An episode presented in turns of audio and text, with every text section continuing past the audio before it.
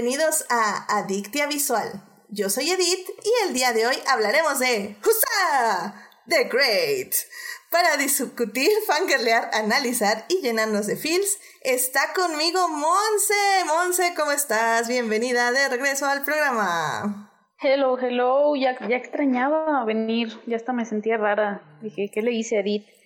Pero, pero estoy feliz por estar aquí otra vez y más para hablar de esta serie que, que me divirtió bastante. Sí, sí, oye, sí, sí, sí, sí, cierto, hace un ratito que no venías. ¿Qué pasó ahí, Monse? ¿Qué pasó ahí? No, no sé, tenemos que, que ver, porque tu gente no hablo con mi gente y así. Sí, sí, sí. Pero lo bueno es que ya se arregló ese tema y pues... ¡Josa! ¡Josa! Excelente. Y también está aquí con nosotras Sofía. Sofía, bienvenida de regreso al programa. Hola, hola, muchas gracias por invitarme de nuevo. Aquí ando. Eso, ¡Jusa! ¡Jusa! Indeed, indeed. En este programa que va a haber muchos Jusas y muchos Indeeds y muchos vasos rotos. Muchos vasos, no, eso sí, no, definitivamente. no tenemos la capacidad. Yo iba a decir, a ah, caray, de eso no me avisaron. Ah. No, no, tengo el presupuesto, la verdad. Sí, no, yo, yo tampoco, la verdad, este, tendremos que reponerlo con vodka. Así que saquen el vodka, por favor, querido público, porque esto va a estar muy interesante. y ya veremos cómo acabamos al final de este programa. Pero bueno, pues antes de pasarnos a la serie que nos antañe, vamos a salvar lo que amamos.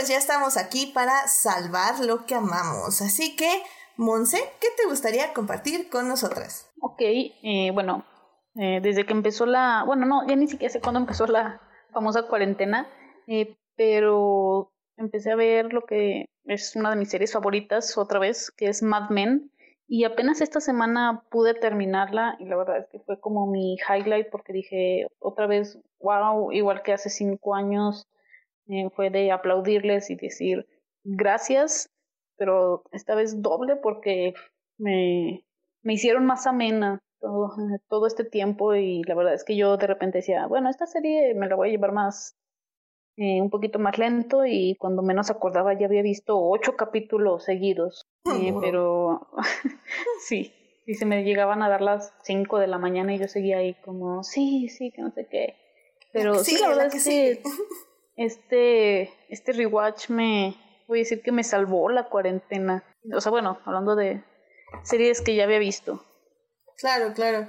Sí, creo que te entiendo en ese aspecto porque justo ahora, o sea, me he contenido muy fuertemente de volver a ver Hannibal y de volver a ver Teen Wolf, porque, no sé, son dos series que quiero volver a ver, pero digo, no, no, tienes que ver cosas nuevas. Sí, y te entiendo, porque había comprado yo la serie desde el año pasado y era así como de, no, no, no, o sea, hay muchas series nuevas, películas nuevas, espérate, y ya cuando empezó esto fue así de, no, voy a necesitar algo que me, que me calme, algo que me guste. Exacto, exacto. Sí, algo que, que te recuerde como los buenos tiempos, por decirlo de alguna forma, ¿no? Sí, cuando toda la vida era más simple. ya sé. Sí, la verdad yo ya, ya me rendí, yo igual ya pasé Hannibal. O sea, eh, Teen Wolf está en Netflix, pero la verdad son muchísimos episodios, entonces prefiero empezar con Hannibal. Entonces ya, ya me rendí y pasé Hannibal a mi iPad. Y ya está ahí, listo, para que lo empiece a volver a ver. Así que si ven tweets míos de Hannibal, así como vieron tweets de Monse. creo que en cualquier momento va, va a empezar eso y no va a parar. Digo, para igual como, como, como tú, Monse, yo creo que yo igual usaré como las madrugadas para ver, para, para al menos así pensar como, bueno, no puedo estar viendo algo nuevo porque me voy a quedar dormida, así que mejor veo algo viejo. y todos felices, ¿no? para revivir esos tiempos. No, y aparte tú, tú estás como súper bien, porque tú ves demasiadas series nuevas y es como, no puedes tener la culpa de que no estás viendo algo nuevo, definitivamente. o sea, ya, ya merecías un rewatch, me, me alegra mucho por ti. Sí, hasta, hasta le hizo bien a mi, a mi alma. Eso, caray, eso. No, no se puede pedir más, definitivamente. Muy bien, Sofía, pues a ti qué te gustaría compartir con nosotros. Sí, pues hablando de rewatches, yo igual hice mi rewatch, pero de American Horror Story, de la temporada 4, 4, es la de Coven, que es la de... Uh. Sí, la de las brujas, muy bueno, a mí me encanta, es que bueno, de todas maneras, o sea, de por sí me gusta todo lo de lo de hechicería y todo eso, entonces como que esa esa fue mi mi este, ¿cómo se llama? mi serie, bueno, mi temporada favorita. Y ahorita que las pusieron en Amazon, justamente la volví a ver y también volví a ver la que es la combinación de de Murder House y de, de Coven, que es la de Apocalypse, que es la 8. sí, también. Uh. El mejor, el mejor fanservice de la historia. ¿Verdad? Sí, justo, justamente es lo que pensé ya. O sea, no me acordaba de algunas cosas y, sí me gustó mucho como el cierre que le hicieron. Bueno, no cierre. Bueno, sí, cierre que le hicieron a lo de las brujas.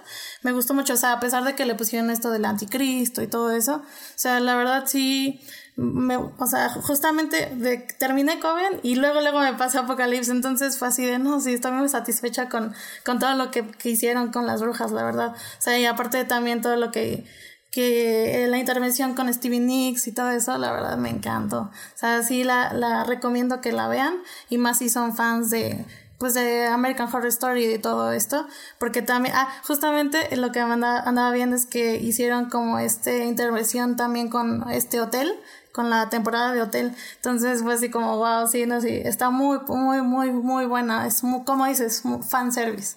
Entonces sí, se las recomiendo que la vean. muy bien, muy bien.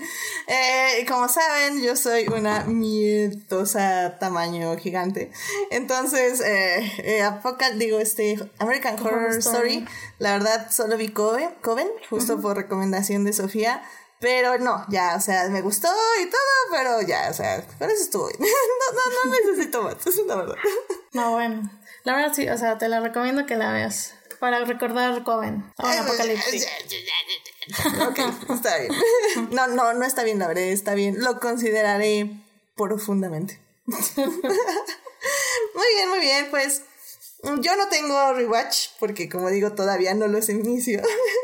Pero eh, hubo algo que me gustó muchísimo esta semana y es que, eh, de hecho, bueno, pues Monse lo recordará perfectamente, pero como ustedes saben, este, hace muchos programas dije que eh, la única persona en la Fórmula 1 que era política o que estaba tratando de luchar por una mejor inclusión y diversidad en la Fórmula 1 era el piloto Lewis Hamilton. Ahí están, forever. Em, lo cual eh, esta semana eh, dio frutos porque me, me, alegra mucho en cierta forma. O sea, yo sé que, que las empresas tienen que decidir con qué narrativas alinearse en este momento y no lo hacen tampoco de sus sanos corazones. Eh, pero me alegra mucho decir que la Fórmula 1 sí tomó muy en serio todo lo que estuvo diciendo Luis Hamilton no sé si ya lo planeaban desde hace mucho, no sé si, si es algo que armaron ahorita rápido como para alinearse así como a los tiempos.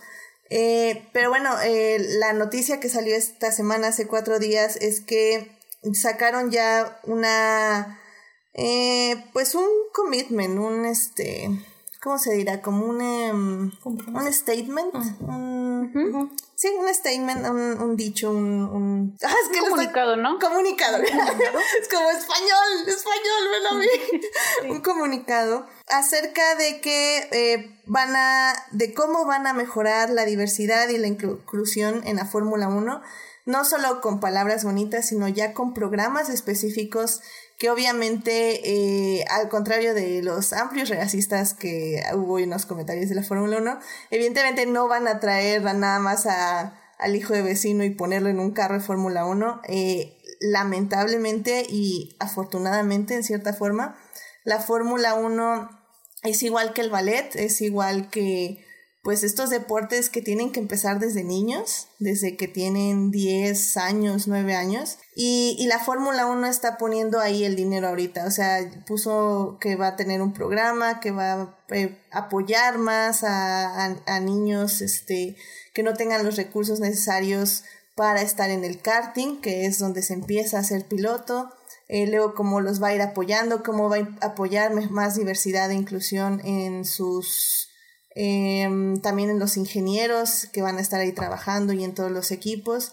Y, y no se quedaron ahí, o sea, no solo dijeron como inclusión de, de razas y de diferentes nacionalidades, sino también eh, diversidad, y lo dijeron claramente, o sea, diversidad 100% de, de cualquier orientación sexual, cualquier, este, como decía, raza, cualquier país, y y me gustó mucho, o sea, la verdad es que no esperaba que se respondiera así a las declaraciones de Luis Hamilton. Eh, de hecho, el CEO, este Chase Carey, donó un millón de su propio bolsillo, y así como, damn, qué bolsillos tan amplios.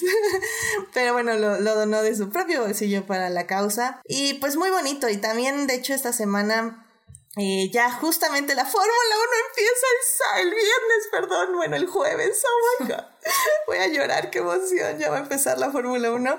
Y bueno, y Mercedes, en apoyo a Luis Hamilton y todo el movimiento Black Lives Matter, eh, va a pintar su auto de negro durante toda la temporada eh, del 2020, eh, lo cual igual es un pequeño gesto, pero creo que es uno muy importante. Eh, además de que igual se ha sacado comunicados desde antes que la Fórmula 1 como organización lo sacara, eh, Mercedes dijo que apoyaba abiertamente a Luis Hamilton y que iba a mejorar todo lo que estaba dentro de la empresa para, para apoyar la diversidad y la inclusión. Y pues no sé, me ha parecido como muy bonito cómo ha reaccionado la Fórmula 1 como empresa y las la escudería de Mercedes. Las demás escuderías la verdad no han dicho mucho. Los pilotos, pues hasta que Luis Hamilton los regañó, algunos dijeron algo, otros no han dicho absolutamente nada. Y Luis Hamilton lo sabe y los está señalando cada vez que puede.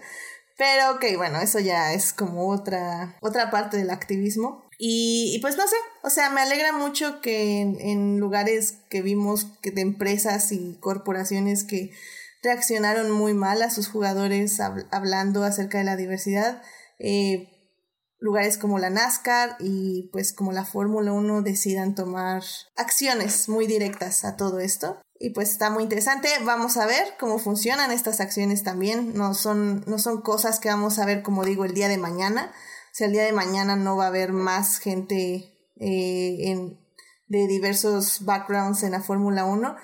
Va a tomar tiempo, eh, es muy claro, sobre todo en pilotos, va a tomar algo de tiempo, pero que ya esté como este compromiso, creo que es importante. Así Sí, pues ahora sí que es pasito a pasito, ¿no? Exacto, exacto. Y la verdad, algo que voy a aportar aquí, eh, porque he visto que muchos dicen, es que nada más lo hacen por quedar bien o por ser lo políticamente correcto, porque es una campaña, y yo les digo, honestamente me da igual. con tal de que lo hagan, con tal de, para mí honestamente, no sé si, si vieron por ahí que eh, también el, el América este, lanzó su campaña de, del orgullo y de hecho sacaron un jersey con los números y así con la, eh, los colores de la bandera y la historia de una de las jugadoras y obviamente muchos comentarios de oh lo que hacen y yo así de honestamente me da igual o sea si es por compromiso si es por me da igual con tal de verlos ahí con esos números con eso con me da ya es, ya es algo. Y lo digo porque es un país tan machista y homofóbico y lo súper homofóbico y machista que es el fútbol. Exacto, exacto. Y, y, es que es eso, o sea, muchos le ponen a Luis Hamilton como, ay, pero ¿para qué? Bla, bla. Y, y Luis Hamilton fue muy, muy directo y puso, miren, o sea, cuando yo empecé a correr aquí en el 2005, esto es lo que vi en las gradas. Y puso unas imágenes de unos aficionados haciendo blackface y poniéndose unas playeras que decían Hamilton Family. O sea, y, es, y, es, y dijo, y esto lo tuve que soportar callado, porque en ese momento no tenía el privilegio de poder alzar la voz. Y ahora que lo tengo, pues creen que me voy a callar, pues obvio no.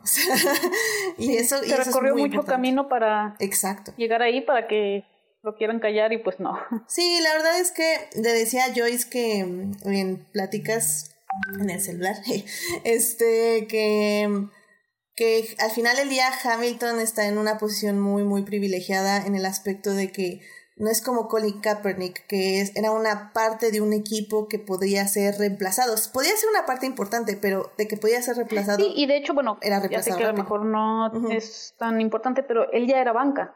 Mm. Entonces, no, pues ahora sí. como que el más importante y todo esto. Exacto, y pues Luis Hamilton es literal un piloto de dos y es el piloto principal de una escudería, que literal tiene dos pilotos, o sea, y ha ganado seis campeonatos. Entonces, o sea, tiene una postura que, que aunque Mercedes lo hubiera querido quitar, creo que hubiera tenido que batallar muchísimo para como crear el lenguaje alrededor de quitarlo. Y, y, me alegra que no haya pasado eso, digo, pero yo creo que Luis Hamilton sí lo pensó muy seriamente, o sea, dijo, tengo seis campeonatos, creen todo el mundo que va a ganar el séptimo este año, que obviamente lo va a ganar. este, entonces no me pueden quitar, o sea, no puedo irme de aquí. Y, creo que eso es importante. pero basta de Fórmula 1, es que ya saben.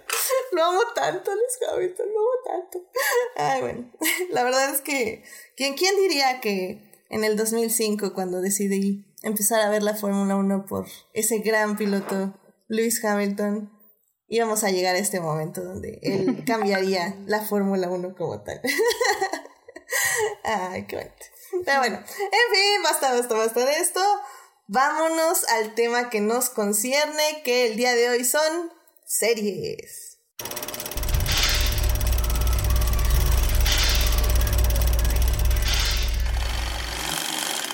Muy bien, pues el día de hoy hablaremos de la serie The Great. The Great es una miniserie de televisión que narra básicamente la vida de Catalina la Grande. Que bueno, ah, eh, ya lo discutiremos ahorita en, en la primera parte, pero pues básicamente no está del todo basada en hechos reales. Eh, básicamente nos va a narrar la llegada de Catalina a Rusia, eh, su casamiento con Peter III, eh, y cómo ella va a ver cómo funciona básicamente el gobierno en la Gran Rusia. Eh, esta serie está protagonizada por Elle Fanning como Catalina la Grande y Nicholas Hoult como Peter III. ¿Qué, ¿Cómo sería su nombre en español? ¿Pedro? ¿Pablo? ¿Peter? Pedro. ¿Pedro? ¿Pedro? ¿Pedro? ¿Pedro? Ah, Peter, ya saben, para los amigos. este... Esta serie está producida por Nick O'Hannon y Dean O'Toole y está escrita por Tony McNamara, que como saben, o bueno, es el escritor de la película The Favorite, que estuvo ampliamente nominada y aplaudida por la crítica, esta película de Yorgos Lantimos. Pero bueno, eh, para hablar de esta serie tenemos en la primera parte hablaremos de la trama, en la segunda parte hablaremos de los personajes y en la tercera parte voy a hacer un, un team, team series históricas acertadas o accurate y o team eh, series históricas no, no apegadas a la historia. Algo así, algo así saldrá, yo estoy segura. Me la acabo de sacar de la manga, como pueden ver, pero vamos, vamos a hacer algo así, así que perfecto, vámonos a la primera parte. It is not a donut hole, but a smaller donut with its own hole, and our donut is not a hole at all. Muy bien, pues ya estamos aquí en la primera parte donde hablaremos de la trama de esta serie. Y es que, como les digo, pues, o sea, básicamente, eh, ah, ¿cómo, les puedo explicar? O sea, me cuenta que la serie, o el escritor más bien, Tony McNamara, agarró, o sea, leyó como la biografía de Catalina la Grande, que obviamente no fue así, porque por lo que veo, este, él ya había escrito una obra y es donde está basada la serie. Pero bueno, hagan de cuenta que agarró el Wikipedia, lo leyó y dijo, órale, estos datos de Catalina la Grande me suenan muy bien y voy a usarlos para todo esto que pasó como en algo de 50, 60, no, bueno, no es cierto, como unos 30 años, 15 años. Voy a comprimirlo en seis meses de la vida de mi personaje y voy a contar una historia de crecimiento y también obviamente poniendo todas las cosas políticas que estaban sucediendo alrededor en esta Rusia que estaba básicamente en la decadencia. Y tú, tú no sé, por ejemplo, ¿qué esperabas de esta serie cuando, cuando la sintonizaste? O sea, ¿realmente sabías a lo que te ibas a meter? Eh, sabía más o menos tanto por el guionista como por el póster nada más, porque ni siquiera vi el tráiler, porque ya aprendí que hashtag no ven trailers. Y, Pero vi el póster este de El Fanning así con el dedo medio y ahí atrás de él mm, este Nicholas Holt. Entonces así como de, hmm, creo que esto va por el mismo camino que The Favorite. Y ya que vi que era de Catherine the Great, que la verdad eh, no sé mucho sobre su historia, pero pues ahora sí que lo básico, ¿no? Digo, la historia de del caballo es muy famosa, que por ahí también la, la abordan en, en la serie pero dije, pues a ver qué tal. Y la verdad me dio una grata sorpresa porque yo esperaba algo más, más pesado. Por ser algo así como de época, dije, a ver si no lo quieren hacer eh, una clase de historia. Pero no, la verdad es que resultó bastante divertida. Sí, sí, sí, creo que Creo que a mí también me sorprendió mucho. No sé tú, Sofía, cómo, cómo la descubriste igual. Pues bueno, a mí eh, igual tenía como referencia al director de The Favorite, entonces dije, no, pues va a ser como algo similar. Entonces dije, bueno, pues sí, la, la, definitivamente la quiero ver. Y aparte, como sigo a los actores en Instagram, yo ya había visto este, entrevistas y pues sí me llamaba mucho la atención porque pues, o sea, me gusta mucho tanto como el Fanning y como Nicolás Holt todo lo que hacen. Y pues dije, no, pues, esto va a estar muy interesante. Y así fue como dije, ok, la, la tengo que ver. Sí, no, y es que eh, obviamente los nombres llaman mucho la atención y ya hablaremos en la segunda parte de lo que aportan estos dos actores eh, a, a, la serie, que creo que es mucho. Eh, realmente sí creo que, que aportan muchísimo. Pero, pero en sí me, me gusta mucho cómo decidió el escritor acercarnos justo a la historia de Catalina. Es decir, es esta joven como súper ingenua, pero con una energía muy fuerte, que básicamente ella se supone que es alemana, si no mal recuerdo, y pues sueña que, que, pertenece, que va a ser una emperatriz y por X o Y Z, eh, yo creo pues por los conectes que había en ese momento, eh, sí logran casarla y ella llega con esta idea pues de que la persona que se va a encontrar como su esposo pues va a ser una persona gentil, romántica, este... De hecho, hay, hay, hay, un momento muy, muy loco que, que, que creo que creo que es la primera, el primer momento donde realmente sabes por dónde va la serie. Que es justamente cuando ella le está describiendo a su nueva sirvienta cómo, cómo ella piensa que es perder la virginidad, o sea, bueno, tener sexo, básicamente. y, es como, no, y que me va a tocar con un pétalo de una rosa, y vamos a suspirar, y bla, bla, bla. Y pues literalmente llega este tipo horrible, pues así, o sea, la pone en la cama, hace el asunto, mientras está hablando con otra persona que está ahí en la puerta. es como, ah, ah, ah. puntería lo que está hablando, es lo peor de todo. Sí, no, así como de un, de un pájaro. que digas, uy, está hablando de su de política importante, de un tema urgente. No. no, así está literalmente hablando de un pájaro, algo así, no mal recuerdo. Y ya, y, se va. Así, muy bien, gracias, esposa. Y se va. Entonces, y la otra así como, ¿what? Y creo que, creo que ese es un muy buen momento para darte cuenta de más o menos cómo va a ir la serie, porque no sé ustedes cómo lo sintieron, pero a mí se me tomó un poquito de tiempo acostumbrarme al humor que da, que da todo esto, todo, todo lo que sucede dentro de la serie. No, no, la verdad, o sea, no, a mí no me costó tanto, porque te digo, como ya tenías como referencia más bien, o sea, te presentan como esas, esas cosas, es como, ok, sí, ya veo por dónde va esto. Entonces ya, ya la estás viendo, entonces dices, no, bueno. Entonces ya todo es una risa, o sea, la verdad, está, está muy... Sí, a mí me pasó igual, que, o sea, dije, porque ya ves que incluso antes de que te presentan el título con este asterisco de de repente metemos historia y fue así como de, ah, bueno, o sea, no voy a tener que poner atención para aprender. eh, nada más me la voy a, no me la voy a tomar en serio, voy a reírme un rato. Y pues sí, la verdad es que, bueno, a mí me sorprendió que Nicholas Holt tenga tanta eh, habilidad para la comedia. Ya sé. es, es muy chistoso porque justamente cuando eh, estaba viendo un QA de, de todos los actores y dicen que este Nicholas Holt es el que, el que más se parece a su personaje. Entonces, y yo creo que no le costó tanto trabajo porque él es muy gracioso en persona. Entonces, o sea, no, no, no creo que tenga como esa parte mala, pero más, más como la parte graciosa. Entonces yo creo no le costó tanto trabajo. ¿No? Sí, es, es, es un asunto de, de cómo combinas, porque, o sea, al final del día lo que nos está contando la historia es este, no es un tirano, eh, Pedro III, Peter the First. Es que Pedro suena no sé. no, puedo, no, no, puedo, no puedo hacer la traducción al nombre. Pero bueno, Peter. Eh, Peter III no es un tirano en sí, pero sí es un emperador 100% inepto. O sea, es un emperador que solo busca literalmente sexo, vodka, fiesta y que todos lo amen y lo adoren. Y por amar y adorarlo es que básicamente le besen los pies cada vez que pasa por un lado. Y, y él, y lo que quiere la historia más que nada eh, es contarte justamente todo el, lo que no funciona y cómo esta Kathleen quiere cambiarlo, pero también su manera de querer cambiar las cosas no funcionan, porque en sí la estructura de todo lo que sucede alrededor de los dos personajes está podrida de una forma u otra. Em, al final del día nos presentan todos los poderes, que son la iglesia, los militares y pues un poco lado como filosófico, encarnado en tres personajes que también lo hacen muy bien.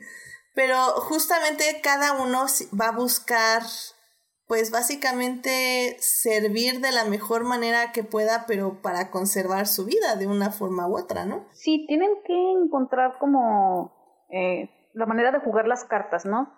De sí quiero salvar a Rusia, pero pues también a mí. Exactamente, exactamente. Y es que la verdad, creo que, creo que la verdad esta sección va a ser un poco corta porque sí siento 100% que la serie se basa en sus personajes. Eh, quería yo hablar un poquito más en esta sección rápidamente como de, de las locaciones, o sea, creo que la verdad, si quieren ver, tal vez la serie no sea históricamente cierta, pero las locaciones, los paisajes, todo donde se ubican están muy, muy bonitos. Se la filmaron en Italia. ¿En Italia? Órale, no, no sabía la verdad. Qué mal me preparo. Ok. este, el vestuario. O sea, a mí, a mí, por ejemplo, lo que más me gustó, creo, es el vestuario. Sí, la capa, una capa a mí me gustó mucho, la del Fanning, una azul, esa me encantó. Sí, lo que estaba viendo yo sí, lo que vi fue entrevistas de la diseñadora de vestuario ahorita que... Ah, se me fue ahorita su nombre, ahorita lo busco cómo justamente eh, fue evolucionando el personaje de Kathleen eh, por medio de la vestimenta, de cómo empieza con colores claros y tal vez un poco pulcros como, como en cierta forma para mostrar su inocencia. Y poco a poco va revelando colores más vivarachos, eh, juntando más flores, más escotes y para el final terminar con ese vestido rosa chillón neón que what the fuck is that que bueno que de hecho es el que ahorita están viendo ahí en el YouTube que es el que tiene el póster. Que, que en serio que ese póster como lo odio pero es, no el, otro me gusta más pero el tamaño es que lo photoshopearon mucho. Sí no la, la cara de El Fanning está irreconocible en serio que qué horror. Hagan mejor sus trabajos gente de diseño. Le ganas. Y bueno um, no sé si quieras eh, decir algo más de, de esta sección, Monse. Eh, la verdad, yo creo que podemos pasarnos tranquilamente a personajes, pero... Sí, sí, porque, bueno, como dices, creo que aquí lo, lo fuerte es los personajes en sí, que creo que es lo, lo mejor de la serie, todo el cast. Sí. Sí, y digo, para que sepan nada más, eh, en algún momento sí vamos ya a hablar con spoilers. Em, creo aún así, 100% creo que aunque les contemos qué está pasando, la verdad es que verlo es toda una experiencia. Sí. o sea, realmente no, no te lo crees hasta que lo estás viendo, sinceramente. Ah, pero quédense con nosotros, yo les avisaré cuando haya major spoilers, pero pero bueno, sí, o sea, definitivamente creo que es una de las series que realmente no afecta mucho lo que nosotros les digamos. Es más, van a querer comprobar por sus mismos ojos lo que les digamos. Así que vámonos a hablar de los personajes. Muy bien, pues hablemos de los personajes de The Great. ¡Husa! Y es que... Eso. Iba a proponer un nuevo drinking game de un shot por cada cosa, pero por nuestro bien creo que no. Oh my god. de hecho, esa era. Mi, eh, puse mi reseña en, en Twitter y, puse como un shot por cada Jusa, Indeed y cada vaso roto, pero no van a acabar ni el primer capítulo sobre eso. o sea, al, terminar el primer capítulo van a valer. Y, ah, por cierto, se me olvidó comentarles que esta serie la pueden ver por medios alternativos, eh, pero si son de las personas que sí quieren pagar un poquito para verla, creo que está bien eh, el precio. Este, eh, en Stars Play, la pueden contratar Stars Play y la pueden ver por ahí. Creo, no estoy muy segura cómo funciona Stars Play. Eh, lo contratas a través de, a través de Prime Video. A, través de Prime Video, eso Y de hecho, esto es este, pura especulación mía, pero últimamente Prime Video, que tiene un convenio con Disney, ha subido series de Hulu, entonces no dudo que en algún futuro cercano la suban a Prime, como ya lo hicieron con Little Fires Everywhere, Everywhere por ejemplo.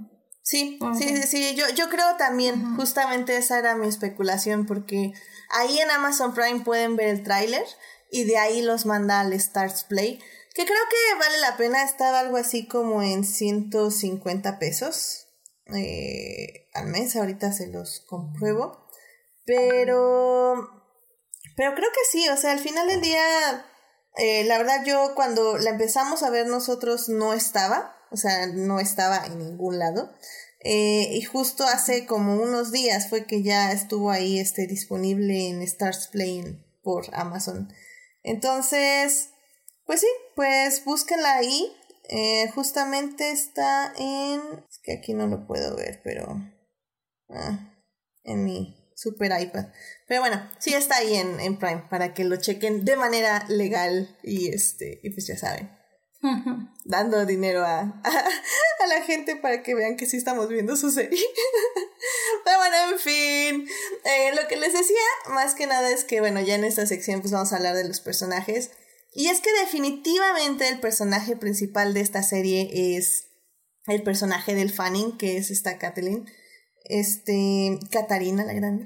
Em, ella, como estábamos diciendo, empieza siendo como una persona muy ingenua, muy vivaracha, con mucha emoción, mucha pasión. O sea, realmente creo que es un excelente casting porque da como estas olas de energía todo el tiempo. O sea, no sé cómo la sintieron ustedes a ella. Sí, justo eso, porque desde la primera escena, así es así, ya ves que estaba creo en el Colombia, como de, uy, voy a hacer esto y lo otro, y me voy a casar, y yo así de, ay, querida.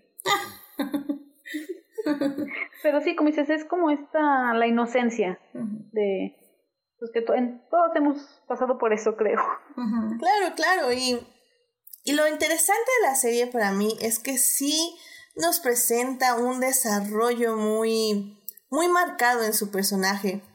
La ves justamente empezando así, luego vemos pues su desconcierto y su como ruptura de corazón al descubrir que pues no solo Peter no es la persona que le vendieron, porque literalmente alguien más le escribió la propuesta de matrimonio, sino que es una persona que está siendo ampliamente manipulada por la gente que lo rodea y tampoco cree en las mujeres en ningún aspecto. O sea, de hecho en algún momento ella quiere iniciar una escuela para que todos aprendan a leer, porque las mujeres de la corte no saben leer. Entonces ella es como, no, pues a ver, voy a hacer una escuela y vamos a aprender y pues ya y bla, bla, bla. Y el sacerdote es quien le dice que a Peter, no, no, no, es que las mujeres no pueden hacer eso, eso es del demonio, bla, bla, bla, bla. Y le queman la escuela, por ejemplo. Y, y creo que es uno de los primeros momentos donde ella se da cuenta, pues, que, que pues las cosas no son como ella quería que funcionaran, ¿no? Y, y conforme avanza la serie, pues vamos viendo esta eh, cómo va aprendiendo a manejarse alrededor de la corte, cómo va aprendiendo a manipular a los que, lo a, los que la rodean. Y extrañamente también eso es culpa de Peter, porque él le va proviendo muchas cosas, por ejemplo su amante, que eso está como muy interesante, ¿no? Eh, no, no sé tú cómo viste esa parte, Monse. Sí, eh... ay no, no sé, es que la verdad es que me dio mucha risa todo, lo de la parte del amante. Digo, o sea, creo que lo manejan de una forma que aunque dices, es que esto es absurdo, esto es ridículo, ¿por qué me estoy riendo? Porque yo de repente dices, ¿por qué me estoy riendo? O sea... Eh, sí, de hecho... Ay, perdón, que te interrumpo. Este, es que de hecho es, ese personaje del amante no existe, o sea, ese es un personaje que se le inventaron, pero eh, vi en un, bueno, leí que está Caterina y que, bueno, Catherine y este Peter sí tuvieron aparte sus parejas, ¿no? Porque pues obviamente su relación no era perfecta. Pero sí, o sea, lo que es el, el personaje del amante, sí, ese sí es inventado, es ficticio. Sí, porque yo, digo, yo conocía poco de la historia, de hecho leí de la historia hasta después de terminar la serie, porque dije, si empiezo a leer la historia a mitad de la serie, va a valer todo. Sí, no, y no es como, no sé, por ejemplo, Victoria, ¿no? Que, que literalmente cada vez que acabamos un capítulo me metí a Wikipedia y es como, ah, ok, ya faltan tres años para que tenga otro hijo. O sea, no, no. incluso The Crown, ¿no? Ah, también. The Crown, también, claro. Puedes literalmente seguir la serie por Wikipedia y saber qué va a pasar en el siguiente episodio. Bueno, ya no tanto las últimas temporadas, pero, pero sí puedes saber más o menos por dónde va el asunto. Y qué excusa histórica pueden usar para desarrollar a su personaje. En este caso, como dice, como decimos, pues no importa mucho, porque al final del día por ejemplo, este incidente del caballo, que bueno, para quien no sepan, el asunto es que alguien inicia un rumor en la corte y en la vida de Catherine, eh, que dicen que básicamente tuvo sexo con un caballo. y, y, esto pues ha perdurado hasta el día de hoy, literalmente, es un rumor que jamás se pudo deshacer. Y en la serie inicia como un ataque de celos de no, no es cierto, como un rumor de una... de, las, de las chicas, ¿no? De las chavas de la corte, de, las mujeres de la corte. Ah, ahora sí que viéndolo de forma más eh, burda, ¿verdad? Sería algo así como chisme de, vecindad, de cómo empieza, de... ¿Qué crees? La comadre del 402 hizo esto y lo otro. ¡Ah! No me digas, Pati. sí, justo, justo. Y aparte la buleaban, o sea, la buleaban con eso. No, estaba caña. Sí, hasta que pues ella dice, decide hacerle así como, pues Simón, así que si no puedes contra ellos, úneteles. exacto, exacto. Es la, es la, mejor forma de, acabar con esos rumores, porque eh, una vez que ya esa persona se une, es así como, ya dejó de ser divertido. Exacto, exacto. Y, y, justamente en ese aspecto es como vemos su crecimiento de ella, ¿no? O sea, justo cómo va tomando estas decisiones de que primero le afectan mucho, luego ya no le afectan tanto, y luego cómo decide contraatacar con sus propias tácticas, que también pueden ser muy divertidas, la verdad. Sí, fue, fue, muy ingenioso eso que hizo. Sí. ah, ah, no, no, sí, lo tienen que ver, eso sí no lo voy a decir. Estuvo muy bueno. Es, es como es como un movimiento muy femenino y a la vez muy cruel. O sea, literalmente, si no lo entienden, este, pues ahora sí que, pues hombres se podría decir. Créanme que es, es muy, muy cruel. Ay, pero, pero realmente, ah, porque justamente ahorita nos estaba diciendo este Jorge Arturo Aguilar que si es, si, si es una serie histórica, hay spoilers. Eh, si es una serie algo histórica y muchos spoilers, pues, pues sí, o sea, estoy sí de acuerdo. Pero bueno, también si no saben nada de, de este personaje, pues Sí, porque justo yo iba a, tenía esa duda de qué tanto le afecta a alguien o cómo la ve a alguien que de verdad conoce toda esta historia. No sé si le parece más pesado, le ofende, ¿verdad? Claro. Que lo hagan de esta manera. Claro, porque a pesar de que tiene muchas cosas históricas, definitivamente hay muchas otras que, que sí hacen referencia a la historia actual. Eh, definitivamente no podemos ver el personaje de Catherine sin pensar en un movimiento feminista, o sea, 100%. O sea, lo que ella está abogando, cómo lo aboga y cómo se expresa es actual y es, son cosas actuales. Y de hecho tiene las mismas trabas, los mismos obstáculos, a lo mejor de forma eh, que parece exagerada, pero pues es realmente lo que está pasando todavía hasta la fecha. Claro, claro. Y de hecho hay un momento muy chistoso que, que luego ya no es tan chistoso cuando lo piensas. Este, que, que ya, que justamente están tratando de convencer al general de que se una a su, pues literalmente a su golpe de estado. Y, y el general trata de violarla pero no puede porque todos los botones de los vestidos, ¿no? y, ya cuando se encuentra con su sirvienta, este, le dice a su sirvienta, oye, este, ¿cómo te fue? Y le dice, no, pues apenas si pude evitar que me violaran. La otra, yo también, sí, no sé qué haremos las mujeres cuando no haya tantos botones en los vestidos. Y tú así como, ¡ah! la mejor me río para no llorar. Exacto. Y, tiene como esos pequeños momentos que se dice así como de... Sí, creo que es más bien una sátira, ¿no? O sea, es una burla a la sociedad que todavía estamos y dicen, bueno, hay que ponerlo como si hubiera sido hace tantos años, pero saben que en realidad es algo que en pleno 2020 estamos viviendo. Claro, y creo que lo hacen muy, muy bien. O sea, se sienten la cara, o sea, muchos yo creo que sí la acusarían de comillas, comillas, políticamente correcto. Eh, que es un término que ya saben que yo odio y bla, bla, bla. Pero realmente es porque es tan, o sea, por la manera en que está escrita, no hay otra forma de que los personajes expresen lo que quieren decir. O sea, tiene que ser así en la cara porque así es como están viviendo ellos, en una exageración a otra. O sea, eh, creo que, por ejemplo, no sé si esto es históricamente acertado, pero el hecho de que, eh, bueno, eh, pasando rápidamente, bueno, no ya pasando a Peter, por ejemplo, el asunto es que sí, empezamos viéndolo como una persona, eh, pues, ignorante, egocéntrica, inmadura. Y poco a poco nos va mostrando la serie por qué. O sea, sí empieza siendo un tipo de villano, pero poco a poco nos vamos dando cuenta que pues su madre pues literalmente lo, lo, lo, maltrató muchísimo de pequeño, siempre tuvo, estuvo a la sombra de su padre y tiene un punto de inseguridad demasiado fuerte, tan fuerte que pues su madre está ahí en un display, el, el, el cadáver de su madre está ahí en un display en el pasillo. Que en verdad eso sí no es cierto. Se supone que en verdad eh, su mamá murió cuando estaba chico o no había nacido, algo así. Creo que cuando estaba chico. Entonces, eso, eso de que, de que lo maltrató y eso sí, no, no, es verdad. Pero sí. O sea, le da un poco más de, de por qué él es así en la serie. Sí, exactamente. O sea, creo que creo que justamente son estos detalles que, por ejemplo, yo no sabía que no era históricamente cierto. Pero creo que son esos detalles muy importantes para que lleguemos a empatizar con una persona como Peter que al final del día, o sea, él mismo nos va mostrando poco a poco cómo también se le va como ablandando el corazón y va viendo ya a su esposa no como un objeto, sino como una persona.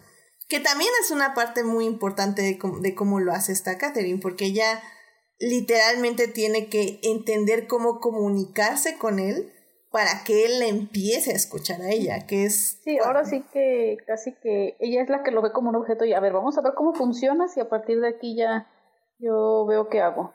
Exacto, exacto. Ya, lo, ya entiende cómo piensa él, dice, bueno, es que no es que quiera hacer así, es que así es él, entonces pues ya de aquí me muevo y, y creo que es cuando empieza a a navegar al mismo ritmo, ¿no? Los dos. Exacto. ¿Y qué es cuando se empiezan a llevar mejor? Que, que justamente pasa que ella ya se replantea su golpe de estado y que dice, bueno, pues tal vez no tenemos que matarlo, sino que podemos vivir controlarlo y controlarlo de esta forma que ya lo estoy haciendo. Y miren qué capaz soy controlándolo, ¿no? Que es cuando pasa todo esto de la feria de ciencias, que obviamente era prohibida por la iglesia, pero Kathleen logra convencer a, a, Peter de, de, hacerla. Y pues literalmente, o sea, hay un momento bien feo. ¿El del niño? El del niño, por el amor de Dios, qué horror. O sea, literalmente están electrocutando a un niño, literalmente un niño negro, o sea, lo cual lo hace más terrible aún, para, para demostrar ciencia. Y, y pues sí, o sea, es un momento muy, muy feo. y lo hacen ver muy chistoso. Pero pues sí, o sea, al final del día es que es eso. O sea, eh, todo está muy feo. De hecho, hay, hay otra parte también que están literalmente ahí mostrando como un cadáver por dentro y sacándole las tripas y miren, este es el corazón y este es el estómago y este y ves todo lo de alrededor y dices, ay Dios santísimo, ¿por qué? No, no, no, no, qué feo, o sea, qué feo la verdad. Que por cierto me lleva a uno, no sé ustedes, pero mi capítulo favorito es, creo que el más crudo también, porque ya saben, me gustan las cosas crudas y tristes. pero es justo el capítulo de, ¿qué es la polio? Ah, la pala, está... ¿Cuál, del... El del chico que sirviente, ¿no? Que lo Ah, encierran literal en el closet. Pero si era polio, no me acuerdo ahorita, la enfermedad. Sí. No era la. Bueno, la, lo que Sí. sea, ya. ya Como pandemia, igual, bueno, pues pandémico. Sí, básicamente- era el COVID. Era el COVID, literal. de ahí, de esa Nada época. más que ahí sí se mostraba por ronchas. Y pues básicamente, o sea, eh, históricamente sí es cierto que Kathleen, eh, Catalina la Grande, sí fue la que llevó por primera vez las vacunas a Rusia. Y que de hecho para convencer al pueblo de que todos se tuvieran que vacunar, ella se vacunó a ella misma y a su hijo. En la serie utilizan este momento eh, como un, un intento de ella para curar a un sirviente. Y es que justamente el sirviente eh, descubre que pues tiene esta enfermedad, llamémosla COVID, llamémosla polio. Y pues literalmente la solución de la aristocracia era quemar a todos los sirvientes, o sea, meterlos en una casa y quemarlos a todos vivos para que pues la enfermedad se fuera. Y pues ella es así como, ¿qué? O sea, no. La gente está viva, o sea, no, no tienes que quemarlos. Y es que el doctor le dice, es que cuidar a un sirviente, pues como para qué, es mucho tiempo y mucho, mucho riesgo, no me voy a arriesgar a eso. O sea, con los aristócratas sí lo hacemos, porque pues aristócratas, pero pues con sirvientes no lo hacemos.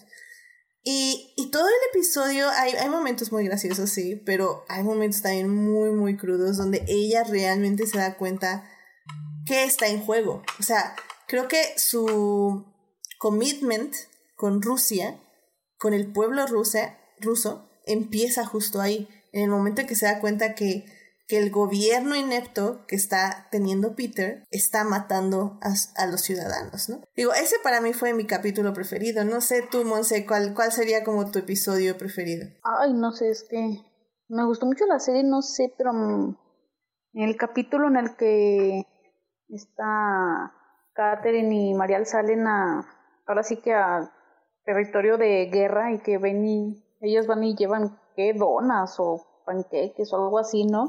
Ah, no, eran, de... eran este, macarrones. Macar Ajá. Eso, eso no, la verdad no me acordaba qué era. Sí. Entonces, ese capítulo me gustó mucho, porque fue así como de, ah, caray, o sea, lo vieron de, eh, ahora sí que casi, casi que en primera fila lo que estaba pasando y fue también como otro despertar para Catherine, claro. de decir, a ver qué onda con la guerra, o sea, allá nos estás contando una cosa y le estamos haciendo creer a la gente que estamos ganando cuando en realidad eh, nos están goleando.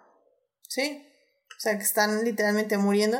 Y, y ella justo dice, es que yo no puedo solo ir y, y entregar macarrones. O sea, de hecho, hasta uno, un hombre sin, sin brazos y con sangre en la cara y todo, o sea, le, se lo tiene que poner en la boca. Así tome un macarrón y se lo pone en la boca para que se lo pueda comer. Y es como, oh, la friega, o sea. Y como como creo que hemos dicho de todo este, toda la serie, ¿no? Que es un momento que parece cruel, pero te hace reír, ¿no? O sea, Ajá, no sí. sé si risa nerviosa, no Sí, sé si está muy bien escrito, porque si es así como que ellas llegan todas felices y, oh, trae- traemos macarrones y los ven a todos así como que, Simón y a mí que, Sí, Sí, justamente, igual ahorita que dices de la risa nerviosa, justamente yo creo uno de mis, bueno, de los capítulos que me gustó fue en donde piensan que, más bien donde Peter sabe que alguien está dando un golpe de estado y los y le empieza a torturar a todos. Entonces está como bien intenso porque, o sea, te estás riendo, pero a la vez no, porque pues está bien feo cómo se empieza a torturar a todos. Entonces dices, no, ¿qué es esto que estoy viendo? ¿Por qué me estoy riendo? Pero a la vez me estoy retorciendo de dolor de ver cómo todos los está Ay, sí. torturando. Entonces está, no, en serio. no sé, además sus métodos de tortura están como graciosos, ¿no? O Sí. sea, el ladrillo a mí me daba risa. Sí, justo, justo. o sea, mira, las uñas no me da risa en ningún momento. No, porque eso a mí me dolió, pero lo del ladrillo sí sí dije, o sea, por favor.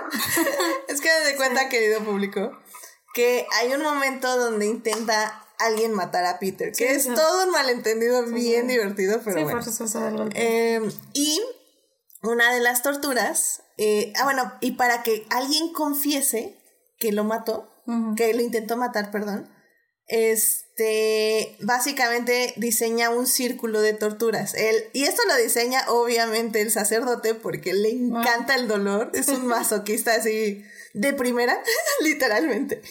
Eh, literalmente yo creo que ese sacerdote inventa el sadomasoquismo, pero bueno, esa es otra historia. Entonces pone como diferentes partes de donde torturan, que es que, que te quitan las uñas, este, te retuercen ya sean los pezones o los testículos, en el caso de los hombres. Este, ah, y hay, y hay una en específico que es muy chistosa, que es la que le dice el doctor, esta es la tortura psicológica. De aquí estás dando vueltas en un círculo y, y, puede ser que te caiga un ladrillo o no, pero la tortura psicológica va a ser tan fuerte que vas a, vas a confesar con el con para que no te caiga un ladrillo encima. Y esta, esta trampa no mata, digo, esta, esta tortura no mata. Y en ese momento el ladrillo le cae en la cabeza al aristócrata que está dando vueltas en el círculo y dice, bueno, no todos los matan. Entonces como, no manches. Ay, no es bien triste. Y, y por ejemplo, ahí, ahí, es una parte muy interesante porque justamente esta Kathleen le dicen así como, ah, pues él, él, ella en ese momento ya se lleva bien con Peter y Peter le dice, no, no, no, este, tú no, obviamente no, no, no, no, vas a estar en la tortura porque pues eres mi amada esposa y, y eres una mujer, tampoco tendrías las agallas para cometer este crimen. Y la otra así como, hmm". pero pero ella justamente decide que sí se tiene que someter a estos eh, círculos de tortura, círculo de tortura, porque ella ve como todos los aristócratas están odiando a Peter por lo que les está haciendo. Y, y ella dice, es que no pueden creer que yo estoy apoyándolo, porque cuando yo tome el control de este lugar, ellos no me van a querer apoyar. Y entonces les digo, tiene como estas cosas como, como chistosas, feas, históricas, pero al mismo tiempo sí tiene un, un pensamiento de cómo terminamos este ciclo, cómo terminamos estas injusticias, qué hay que hacer, cómo nos tenemos que preparar. Y tampoco la serie es muy ah, justa con, con ella, o sea, ella también le dice así como, o sea, ¿crees que esto es fácil? O sea, ¿crees que gobernar es sencillo? No lo es. O sea, estas son las decisiones que tienes que tomar. Esta es la gente que necesitas a tu lado. Estas son las personas que necesitan que digas ciertas cosas. O sea, y eso está padre porque ella lo va aprendiendo durante toda la serie. Y por ejemplo, a mí, a mí me gustan mucho los personajes también. O sea, porque tenemos justo los dos principales, que es Peter y, y esta Katherine. Pero. Está Sasha. Este Sasha. Ay, ¿cómo se llama? Bueno, el que la hace de... Sasha Dawan. Ajá, ah, de Orlov. A mí me encantó él. Buenísimo, sí, justo. De mis personajes favoritos, definitivamente. Sí, porque era así como que muy ansioso, era como que hasta me daba ansias verlo, así como de ya, tranquilízate, en un tequila. sí, era muy inocente también a la vez. Entonces, en su inocencia y o sea, la quería mucho a, a Katherine, entonces eso lo hace como, decir, para abrazarlo. Sí, y un cariño, un cariño muy genuino. Ajá, exacto porque no creo que a diferencia de, de, los demás no era tan interesado como, como los otros personajes. digo, sí, por ejemplo, Marial sí le tenía eh, cariño, pero pues sabíamos que por ahí tenía más intereses. Y Orlov sí era así como de, la quiero, eh, y ella, o sea, ve en ella una esperanza también para, para el país. Sí, para Rusia, efectivamente.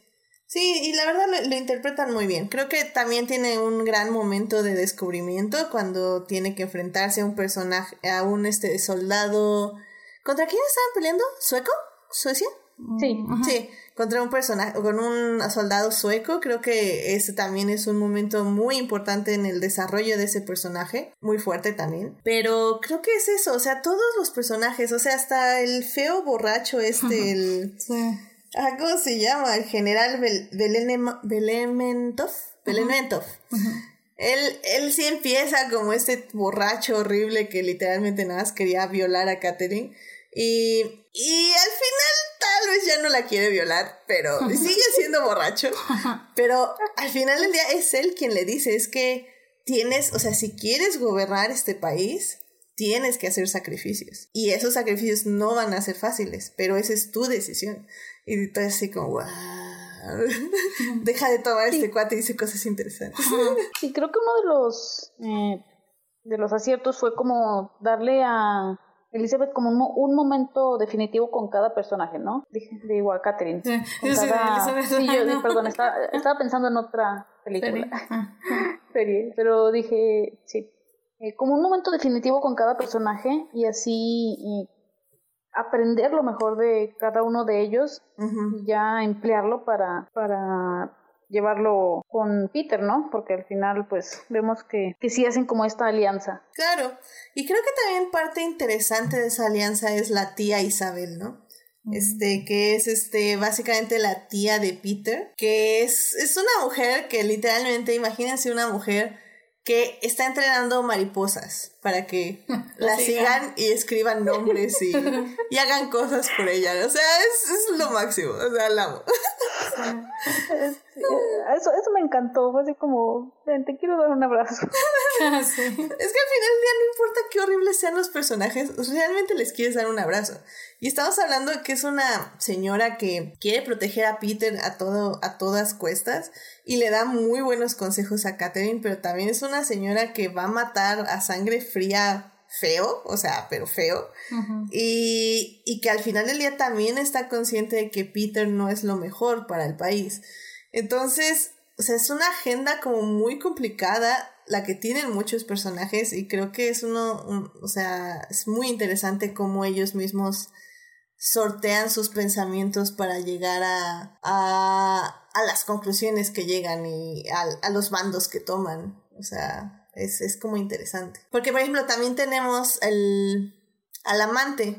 Eh, el amante de, de Catarina, este... Que literal se lo da su esposo. Sí, o sea, literalmente... perdón, pero me dio mucha risa lo que fue básicamente su audición de... A ver, tu miembro. Ah, sí. ah, muy bien, sí. Puede ser el amante de mi esposa. Adelante. y es que, o sea, Peter sí tiene esta idea como como de que hagan de cuenta, hagan de cuenta querido público que, que es como, ok, si yo tengo amantes, mi esposa tiene que tener amantes para que sean felices. Y, y como me dijo mi padre, los amantes tienen que ser mis amigos. Así que vente, amante de mi esposa, vamos a tomarnos 20 litros de vodka. Y es así como, José. José. y, es que son estas situaciones tan absurdas así que, o sea, que en, algún momento sí dices que es que fue verdad y que no. creo que es un gran acierto de los guionistas. O sea, que sí te que llegan a confundir con eso, porque, digo, sabemos que en aquellos tiempos hubo cosas así de absurdas que dices, mm, esto habrá sido verdad o no. Y es que justo lo que me gusta es que aprovechan para expresar cosas, porque por ejemplo, o sea, por muy ridículo que es el amante de, de Catalina, eh, me gusta cómo los escritores expresan en ese personaje el papel de una persona que es en todos los aspectos neutral, se podría decir. O sea, él, él se lleva con la corriente, el que lo lleve la vida, eh, la vida es hermosa, la puedo disfrutar hoy porque mañana no sé si Peter me corte la cabeza o no le guste que le, habla mal, le hable mal a alguien y valí. Entonces la voy a disfrutar. Hoy, yo no quiero política, yo no quiero nada, quiero el ahora, el deseo, el gozo, la felicidad y bye. Y, y al final del día él mismo se da cuenta que no puede ser así, pero el proceso y, y aún así no creo que se dio 100% cuenta porque, spoiler, spoiler, pero, pero creo que es como interesante y, y le aporta mucho al personaje de Catherine también. Eh, no sé qué otro personaje les haya parecido interesante o ya como para ir a las conclusiones de esta gran serie. Eh, bueno, al menos yo creo que ya tocamos a los más eh, relevantes, ¿no? Pero sí, como dices, eh, todos juegan como su papel de presentar cada mm, aspecto que digo, no sé, o sea, yo lo veo muy al 2020 y digo, es que todavía podemos proyectarlos si sí son. Sí, la verdad, creo que ese es, o sea, ya como para poner como una conclusión mía, creo que ese es el mérito de la serie, o sea, sí es muy graciosa, creo que en muchos aspectos, no, no en muchísimos, pero sí en muchos les, la puedo comparar con Shameless, por ejemplo que Shameless tenía también, tenía un humor muy, muy negro, pero justo era posible reírte de las desgracias y después decir, ¿por qué fregados me estoy riendo de esto? eh, The Great lo logra cierto modo, modo porque creo que es muy superficial lo que toca, o sea, Shameless era muy, una crítica social muy fuerte a Estados Unidos en general, a su estructura social y económica. Pero, pero The Great no es una crítica en sí a eso, pero sí es una crítica a, las conductas sociales y a, a lo que pensamos a personajes como muy establecidos como la idealista, el ególatra, el, el que solo quiere el deseo, el, el sacerdote que solo quiere a Dios, este, la ambición de la sirvienta. Eh. O sea, como son personajes muy clichés, pero desarrollados de una forma muy, muy, muy interesante. No lo logra anclar muy bien en algunos momentos, pero creo que sí es una primera temporada que, que desarrolla muy bien, aunque no concluye. O sea, eso sí estoy, estoy como muy, muy segura de que, más bien yo no sé cómo lo hayan sentido ustedes dos, pero siento que, que, nos quedamos como a la mitad. Como para mí como que fue un mid-season final. Sí, yo también siento que pueden hacer segunda temporada. Obviamente creo que todavía tenemos para mucho que ver. Sí. Y como dices, sobre todo como, como terminó la, la temporada. Entonces, no, que no nos sorprenda cuando anuncien una segunda. Exacto, sí. la verdad yo sí la vería. Está muy gracioso. Sí, yo también. Sí, sí, sí. A ver, este, pues, pues a ver, Monse Dile a nuestro público por qué tiene que ver The Great y ya como conclusión. Porque es una serie muy graciosa que cuando te pones a analizarla sabes que es una eh, un reflejo de la sociedad que de lo que pasaba hace no sé cuántos años y sigue pasando hoy en día y porque puedes jugar a ver quién es cada personaje, ¿no? Hoy dices, ah, este personaje es representa a tal persona, este personaje representa a tal cosa. Claro. Y de verdad es muy graciosa, digo, o sea, de repente se van a decir, ¿por qué me estoy riendo de esto? se están matando a alguien, ¿por qué me estoy riendo? Ay, qué horror. sí, y, feo. Matan feo a la gente. Matan feo. Este, Sofía, ¿alguna conclusión? Pues sí, igual, o sea, la recomiendo mucho porque sí es muy graciosa y los actores, la verdad, 100 de 100, de 100, ay, yo 100 de 100, muy, muy, muy bien en sus personajes y se ve que se la pasaron muy bien en el set, al menos, bueno, como nosotros espectadores. y pues sí, véanla y pues no, solo, o sea, si, les, si no les gusta como ese humor, pues no, no la vean, pero yo les recomiendo que al menos tres capítulos. Sí, creo yo que... Diría así, si les gustó The Favorite, estoy casi segura de que les va a gustar. Sí, y si no vieron The Favorite, yo sí diría que le den una oportunidad de tres episodios, porque sí siento que al menos yo sí no estaba preparada para ese tipo de humor y me tardé un poquito en agarrarle. Pero ya que le agarras, ya, o sea, bye, ya eres de ahí, o sea, 100%. Eh, Así que si, si, si les gusta, eh, bueno, así si sí les gusta después de esos tres episodios, pues síganle. Ya, si no, pues yo creo que sí la dejaría porque no va a cambiar la serie. O sea, ese humor se va a mantener hasta el último minuto, literal. pero sí, o sea, sí, es una serie, serie que se basa 100% en las actuaciones de sus actores. Estoy completamente de acuerdo con Sofía. Creo que un diferente cast no hubiera funcionado tan bien. O sea, la verdad, todos y cada uno de ellos hace un gran trabajo. Y, la serie está basada en sus actuaciones, así que sí, definitivamente una serie 100% de actuación. Muy buena. Y la química de todos, bueno, creo que es también un súper fuerte de, de la serie, la química, porque a mí me encantaban todos estos intercambios entre, bueno, pues entre básicamente cada personaje, de Mariali y Catherine, de Catherine y Peter, hasta de Peter con Orlov, que lo trataba así como de, ¿y tú qué? sí, sí, es cierto, sí, es cierto. Sí, o sea, hasta no, no interactuaban tan, tanto, pero pues también dices, o sea, estos dos se ve que se van a llevar. No, bueno.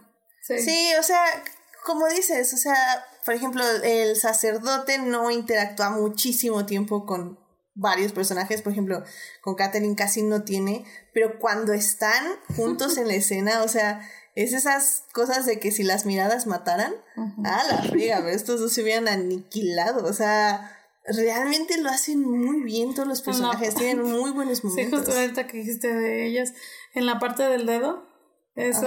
Dice que, dice el actor que se asustó mucho porque el, Fanning agarró, en la primera, agarró mucha sangre, bueno, en la boca. Entonces, al, al momento de, pues, de sacar el dedo, que parecía Drácula, así que sacó un buen de sangre y que le dio muchísimo miedo. Sí, esos datos son muy interesantes. Vamos, a mí esta me encantó lo poco que salió Ivan, el niño Ah, con la tía y yo decía, no sé, es de esos niños que el clásico que ves que es hijo de otra persona y está dando lata y le quieres dar un zape para que ya se calle. No, y deja eso que, que cuando le vas a dar el zape y voltea y le ves el 666 en la frente y dices, ¡ah, la brega! No, olvídalo, gracias. Sí, no, la verdad, muy buen casting. O sea, realmente creo que fue un gran casting. O sea, es todos, todos, todos, hasta los aristócratas estuvieron muy bien casteados, funcionaban muy, muy bien. Sí. la verdad, creo que es una serie que tiene mucho que dar y al menos les va a dar algo que contar o disfrutar. O sea, les va a dejar algo, eso seguro. no sé si sea bueno o malo, pero algo les va a dejar. Bueno, pues vámonos rápidamente ya a la tercera parte para discutir rápido sobre qué team somos. Así que vamos para allá.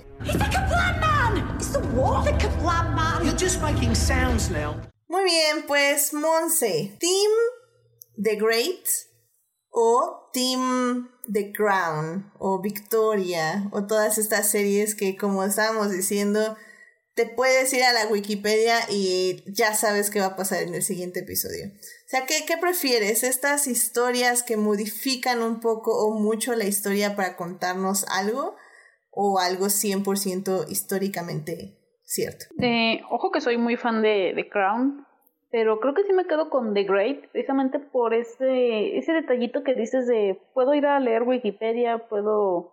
Eh, ver un documental y ya, ya sé, ¿no? Porque ya sé qué pasa y digo, hasta la fecha todavía tenemos a la, en el caso de The Crown todavía tenemos aquí a la doña. Y en The Great sí me, me gusta por cómo juegan con todo esto y me parece que eh, de una forma más original, más divertida, como todo lo que hacen para, para burlarse. Yo insisto en que es toda una sátira y una burla hacia hacia nosotros mismos. Tú, Sofía, ¿qué, qué team estarías? Pues, está difícil porque pues sí son cosas muy diferentes, pero pues a mí sí me, me gustó mucho The Crown. The Crown, o sea, tanto como la de los personajes, bueno, los actores, primero los de la primera y segunda temporada, luego la tercera, o sea, también tanto la tercera, la primera y segunda y tercera, me gustó muchísimo, o sea, Em, tanto las locaciones, los vestuarios, los actores, todo, o sea,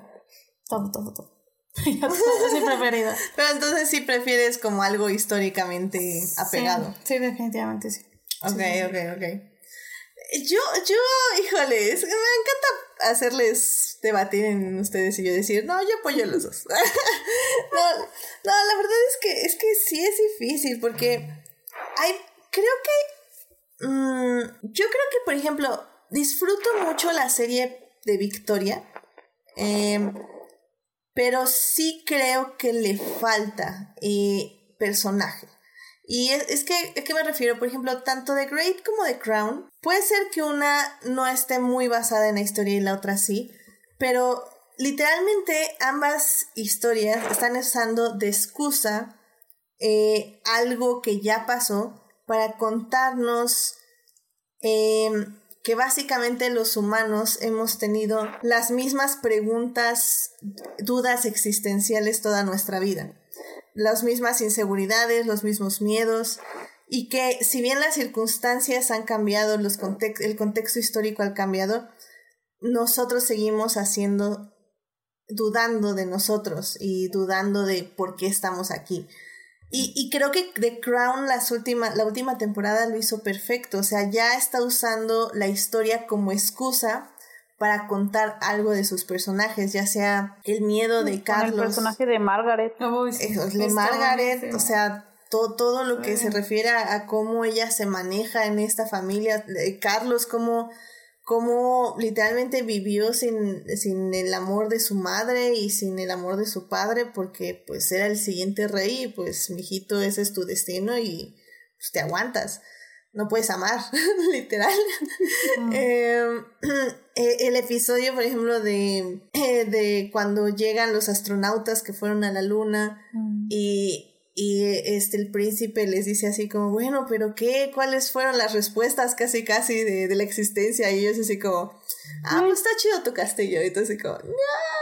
O sea, todo eso a mí me parece, o sea, más que saber que vieron a los de la luna y que, y que tenían 500 sirvientes y eso, o sea, esas son las cosas que me gustan de Crown, que aprovecha situaciones históricas para contar circunstancias de personajes. Y por ejemplo, Victoria no lo hace. O sea, Victoria sí estamos, la disfruto y todo y me cae muy bien, pero no me, me está contando Wikipedia con vestidos bonitos y grandes paisajes. O sea, estoy leyendo un libro. Es como demasiado literal, ¿no? Exacto, es, es, muy literal. O sea, y sí hay cositas, sí, porque sí las hay, obviamente.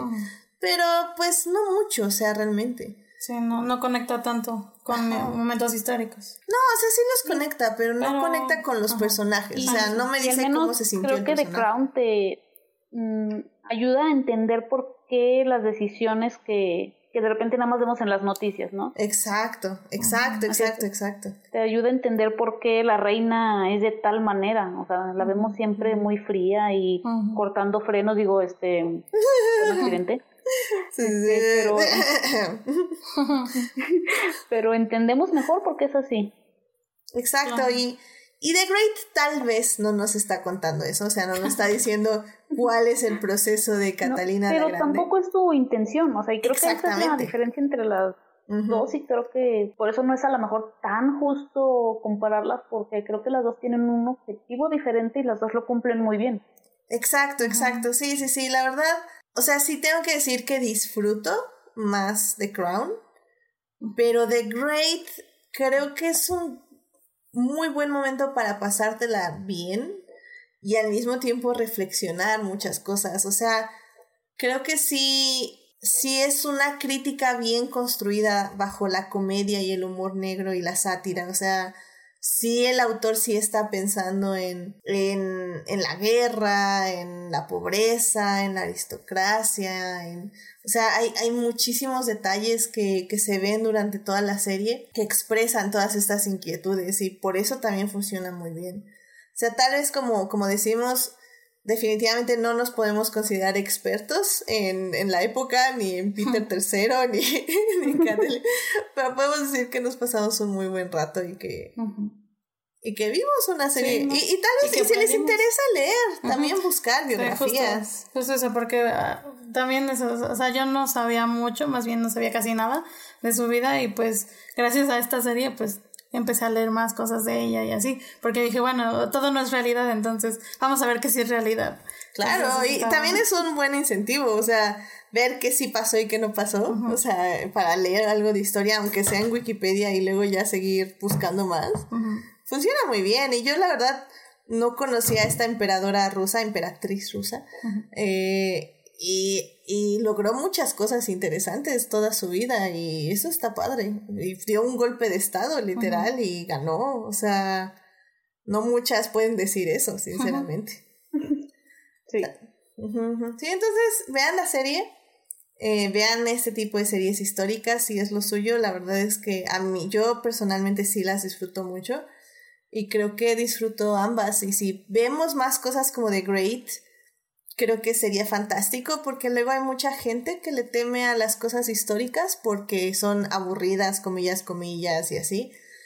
Pero si esta es otra manera de acercar la historia a las siguientes generaciones, creo que pues yo no pondría ningún impedimento para que se disfruten. Josa. Josa. Josa. indeed, indeed, indeed. Muy bien. Bien, pasó. y yo, oh, sí pido una disculpa porque no tuve presupuesto para vasos. ah, está bien. Eh, un dato interesante dice Nicholas Holt que rompió en el primer capítulo de 10 a 15 vasos. A la Wow. Nada más en el primero. en el primero, exacto, en el primero. No, es que sí se pasaron. Es que no, querido público. En serio que si van a hacer un drinking game, no pongan vasos, Husa ni Indeed. Porque en serio no van a acabar el primer episodio, Dios. Husa. Muy bien, pues vámonos a las recomendaciones de la semana. I love movies. Gosh, I love movies. Muy bien, pues a ver, Sofía, ¿qué te gustaría recomendarle al querido público esta semana? Sí, este, justamente en el canal de Va- Variety de YouTube están subiendo entrevistas eh, de actores con actores. Y está muy, muy bueno, la verdad. Van, ya van varios que me gustan. Por ejemplo, hay uno de Chris Evans con Paul Rudd. Y justamente, Uh, ¿verdad? hermoso, perdón. sí que ese sí lo vi, perdón. está Sí, ah, perfecto, mira, ya también ya las estás viendo.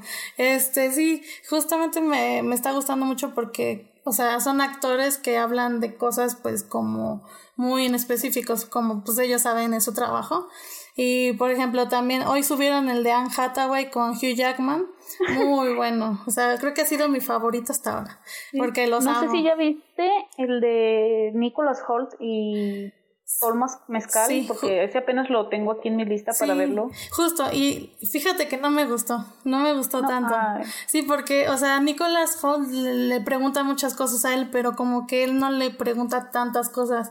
Entonces sí es como, chale, hubiera puesto a Nicholas, no sé, con el Fanning o no sé, con alguien más. Eh, otro, otro que sí me gustó fue el de Zendaya con M- MJ Rodríguez. También muy bueno porque, bueno, habla de euforia y de todo esto de, eh, o sea, de, también de Black Lives Matter, de trans y todo esto. Está muy, muy bueno. Eh, otro que, que me gustó mucho fue el de Reese Witherspoon con Regina King.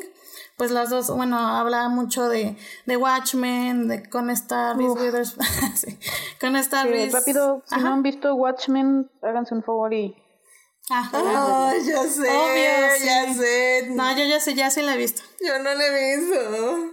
Sí, no es muy, muy bueno. Empecé de Witcher, ¿sirve? No, no sirve. Ah. no. Maldita sea.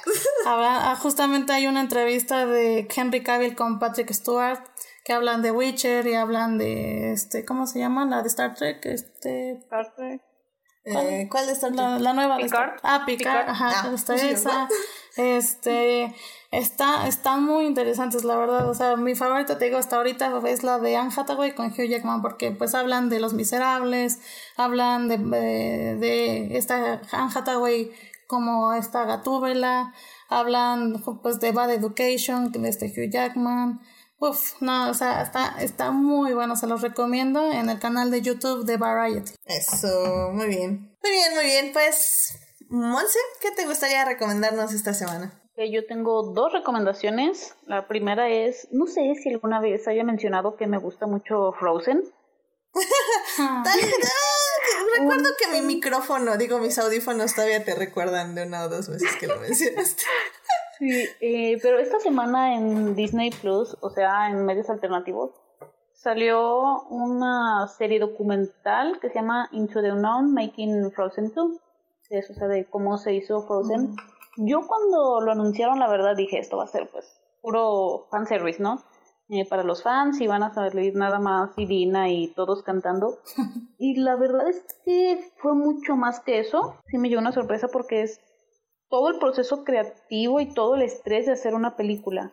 Eh, empiezan con eh, a un año del estreno y van viendo toda la animación, eh, los preview con familias y luego les hacen las preguntas y es así como de, "Hmm, pasó esto, entonces vamos a tener que hacer cambios en el guion, luego la edición, la música, todo, entonces, o sea, yo que esperaba ver a Jonathan Groff y a Kristen Bell, o sea, la verdad es que el cast aparece muy poco y en realidad vemos mucho de los directores, los compositores, los animadores. Por ahí una animadora hasta eh, me acordé mucho de del capítulo de, de Cats aquí, por toda esa parte de la animación que, que dicen es que tuvimos que hacer un trabajo por no sé cuánto tiempo y de repente nos eliminan esa, esa escena o otra parte en la que una chica dice, o sea, tengo dos años haciendo esto para que sea nada más una escena de dos minutos.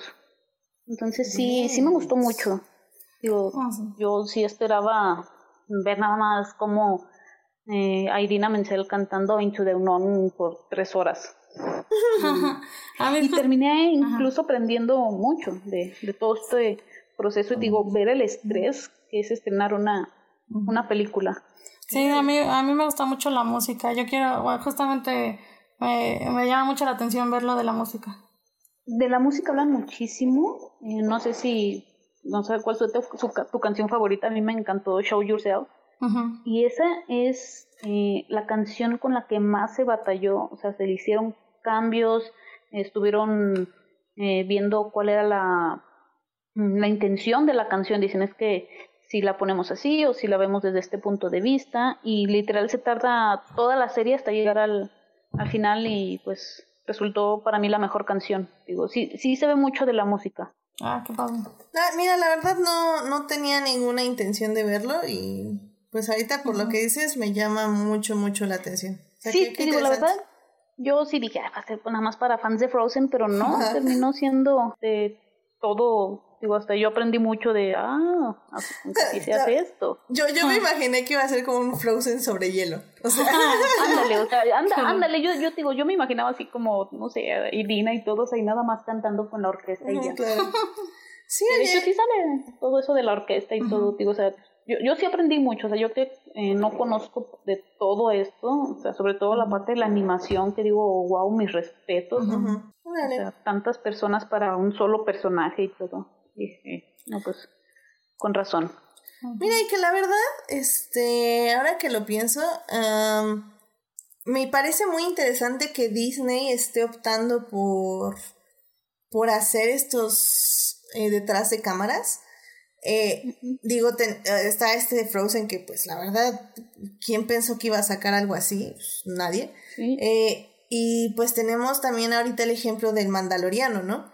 sí. que, que, que la verdad, o sea, cada uno de los episodios han sido una cosa súper interesante. O sea, eh, tal vez si dices, bueno, pues esto tal vez lo podrían haber hecho en media hora. O sea, sí, sí creo que una serie de detrás de cámaras de ocho episodios fue un poco muy emocionante.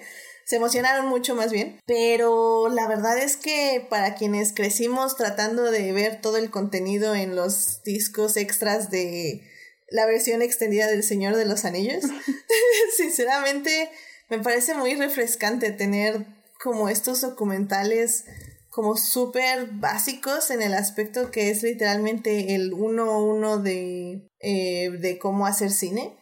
Eh, pues justo para que la gente aprenda y, y sepa Y apreciarlos mejor. y aprecie, Todas esas personas que, que a veces aparece nada más un nombre chiquito en una pantalla y nos salimos rápido y decimos, bueno, ahorita rápido te digo, en este de Frozen, esta chava que decía, el mi trabajo de dos años es una escena de dos minutos, pero en el estreno yo a mi novio lo golpeé casi literal para decirle, mira, eso lo hice yo. claro. Claro, claro, y, y es importante. Creo que, por ejemplo, eh, la página oficial de Star Wars tenía un, este, tiene más bien un, bueno, no tenía, perdón, tenía una sección en sus reportes semanales que justamente era como, hace cuenta que hacían como un fast forward de todos los créditos y se centraban en un crédito de una persona. Y, y luego entrevistaban a esa persona, salió una entrevista de dos minutos de qué hacía, cómo lo hacía, cuánto tiempo se tardaba. O sea, esas secciones a mí me parecían súper padres porque justamente es lo que dices. O sea, vemos los créditos finales porque tienen que verlos, respeten a la gente. y, y, y- pero pues no sabemos qué es eso del prop master, qué es eso del eh, make-up, quién sabe qué fregados, qué es eso, de- o sea, no sabemos. Y, y pues es interesante pues entender qué hacen todas esas personas y por qué sus nombres están ahí, que eso es lo más importante. Y eso es algo que también pasa en esta de, de Frozen que te digo, o sea, sale tal persona y dice, yo soy esto y mi trabajo es hacer esto, pero que después este le va a hacer esto y, o sea, te explican cómo es toda una cadena. Exacto. Sí, es una cadena, es una cadena. Ay, qué cosas, qué cosas. Mira, pues qué interesante. Ujú. Sí, la verdad sí, digo, yo sí dije, ay, pues voy a nada más a cantar y terminé aprendiendo así de, oh, wow. Downloading, downloading. Y hablando de cantar, eh, una de las cantantes, a mí me gusta mucho la música porque una de las cantantes eh, se llama Aurora y, me encanta la música de ella, así, o sea, fui, hasta fui al concierto a verla aquí en México. Sí, no, es muy padre su música. ¿Concierto? ¿Qué es eso de conciertos? Ah, oh, qué fea eres, voy a llorar. bueno, a los que no conocen a Aurora, escuchen a Aurora. Muy buena su música. Y ya nada más para terminar, mi última recomendación, si es algo más eh, crudo, que es un documental que acaban de subir a Netflix, se llama Atleta A. Eh, no sé si se hayan enterado, recuerden este escándalo, para variar, como ya sabemos, es muy eh, más común de lo que debería de ser, de abuso sexual de, en lo que fue el equipo de gimnasia de Estados Unidos y se, pues vemos a las chicas que, que empezaron a hablar, vemos el trabajo periodístico, ¿no? Cómo fue la eh, avanzando la investigación, al doctor que era el que abusaba de las menores de edad, porque pues sí llegó a, bueno, mejor no les doy, no les doy detalles, ¿verdad? Pues, o sea, creo que sí tenían que haberlo escuchado. Por ahí, o sea, sí, sí pasó. Sí. fue algo muy, muy escuchado, pues. Sí, pero digo, eh, hasta la fecha son más de 500 mujeres las que lo han eh, reportado, que han dicho que son sobrevivientes y vemos lo que fue el juicio. Eh, afortunadamente ya está preso. él y otro, otra persona que también fue culpable y pues esperamos que todavía traigan más personas. Pero sí, sí les recomiendo ese, ese documental. Perfecto, perfecto. Ese lo podemos ver en Netflix. Sí, en Netflix. Excelente. Ay, pues miren, la verdad no tengo recomendaciones esta semana. Eh, sé que ya terminó Love is War. Eh, todavía no veo el último episodio, pero yo sé que me va a dar muchos feels. Ya saben, mi, mi serie anime recomendada por el increíble Julián García, nuestro querido eh, Julián, que nos hace los memes. Este, me encanta esa serie, esta segunda temporada está igual de buena que la primera. La verdad, creo que puedo recomendarles eso, definitivamente de todo corazón. Y, y sin querer, iniciamos una pequeña revisión del Señor de los Anillos, que creo que siempre es oportuno ver esas tres películas.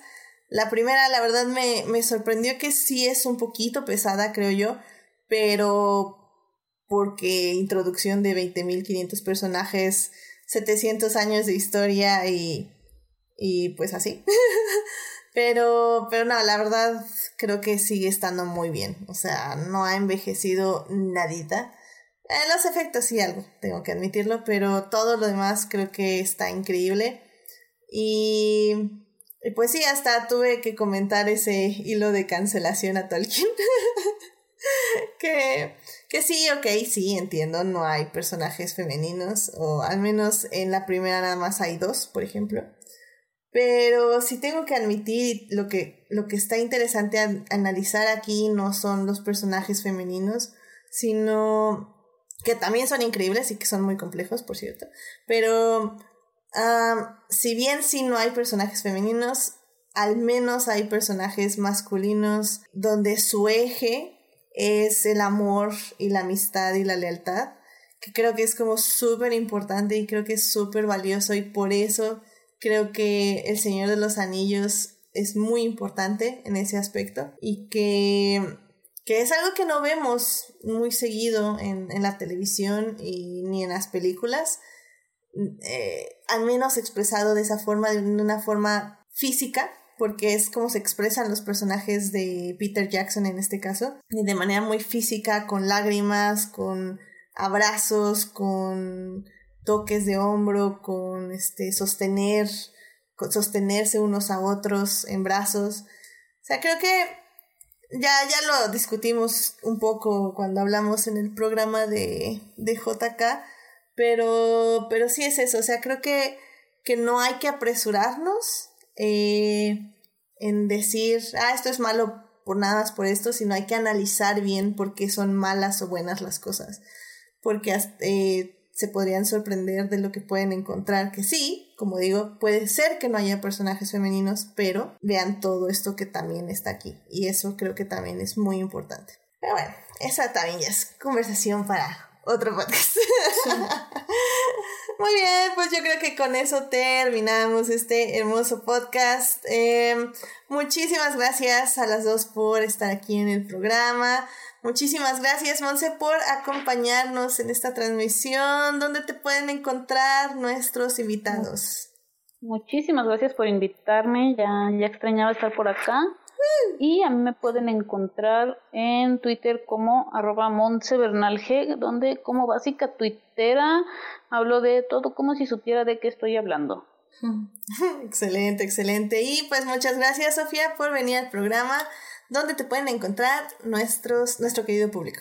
Muchas gracias por invitarme otra vez y eh, me pueden encontrar en Instagram y Twitter como SSS Fallen Angel. Excelente, excelente. Y pues a mí me pueden encontrar en HT Idea, donde ahora sí ya no estoy haciendo nada de Star Wars. Literalmente creo que ya Gracias, estoy pasando a la siguiente etapa de mi ciclo de grief. ¿Por qué se me fueron hoy las palabras en español? Qué horror, este. Te duelo. Ya me salió Monse. Muchas gracias. sí. Gracias, Monse. Follow en Twitter. Sí, no, ya, ya estoy pasando ya a mi. quién eres acá en Twitter. sí, gracias. este, como digo, pues ya, ya estoy pasando a mi siguiente etapa de duelo, así que ya, ya hay menos Star Wars. Me, tengo que hacer un buen de reseñas, así que yo creo que esta semana, si me deja el trabajo, pues me dedicaré a ello. Y pues ya, pues ahí me encuentran en Twitter. Pues bueno, este, como siempre, un agradecimiento especial a Julián García, que hizo un gran meme. Ya no lo pude poner el día de hoy, pero el día de mañana lo estarán viendo ahí en las redes sociales junto con. Ah, no, nada más el meme, porque mañana no, no hay, no hay, no hay programas, es hasta el miércoles. Entonces ahí, ahí lo estarán viendo. Este, se lo agradezco muchísimo y de estoy, este, mucho corazón, muchas gracias. También muchísimas gracias a quienes nos acompañaron en vivo. Fuimos poquitos, pero estuvimos ahí. Estuvo Uriel Botello, estuvo Julián García, Jorge Arturo Aguilar, pasó Edgar Pérez a saludar rápidamente porque nos va a escuchar en diferido. Muchas gracias por escucharnos en diferido. Y también estuvo Marcela Salgado también ahí escuchándonos. Muchísimas gracias por estar aquí acompañándonos. También muchísimas gracias a quienes oyen durante la semana en Heartis, Spotify y en iTunes.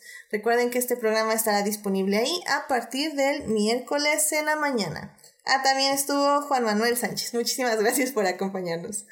Eh, no se les olvide seguir este podcast en Facebook, en Instagram como Adictia-Visual y suscribirse al canal de YouTube. Eh, bueno, pues la verdad, como saben, ya Adictia Visual se quedó sin temas, así que voy a estar improvisando estas últimas semanas, sugiando si quieren. Hechiceras. No, voy a hablar de hechiceras. Ahora. Hasta que la vuelva a ver. El Señor de los Anillos, puedes hablar, estás haciendo tu rewatch. Sí, pero dame chance, hay que ver las otras dos todavía, entonces, no sé, es que por ejemplo hay cosas de las que quiero hablar, tengo muchas ganas de hablar de Avatar, de Laser Bender, eh, hechiceras, pero son cosas que quiero volver a ver, ¿saben? O sea, Lost. Lost, ah, no sé si la quiero volver a ver, la amo, no sé si la quiero volver a ver, pero bueno, si tienen ahí sugerencias, pues ya saben, ahí encuentran en Twitter o en la página de Facebook, ahí con mucho gusto también recibo sus mensajes. Dexter. No, no voy a hablar de Dexter. Qué, qué, tristeza. Qué triste, sí. El final muy triste. Bueno, pero bueno, ya ahí estaré este, esperando sus sugerencias. Así que, eh, que ya que hay muchas, pero bueno, en algún punto ahí estaremos hablando. Ya hasta Julián García dice que hechiceras, así no se Mm, puede. ya ves, ya ves. Estamos, tengo que hacer un rewatch muy extenso. De Hannibal, voy a hacer un programa de Hannibal. Bueno, pero no sé cuándo. Así que bueno, por ahí andaremos. Así que no se preocupen y pues ahí mándenme sus sugerencias. Bueno, pues que tengan una linda semana. Por favor, cuídense mucho. No salgan de casa a menos de que sea necesario. Y pues usen cubrebocas. Sobre todo eso, lávense bien las manos. Y pues cuídense. Ese es el mensaje de estas próximas semanas que van a estar muy interesantes, por decirlo de alguna forma. de una manera no triste. De una manera no muy triste y algo positiva. Yeah. pues muchas gracias, cuídense todos, que tengan buena semana. Bye, Monse, bye, Sofía, cuídense. Adiós.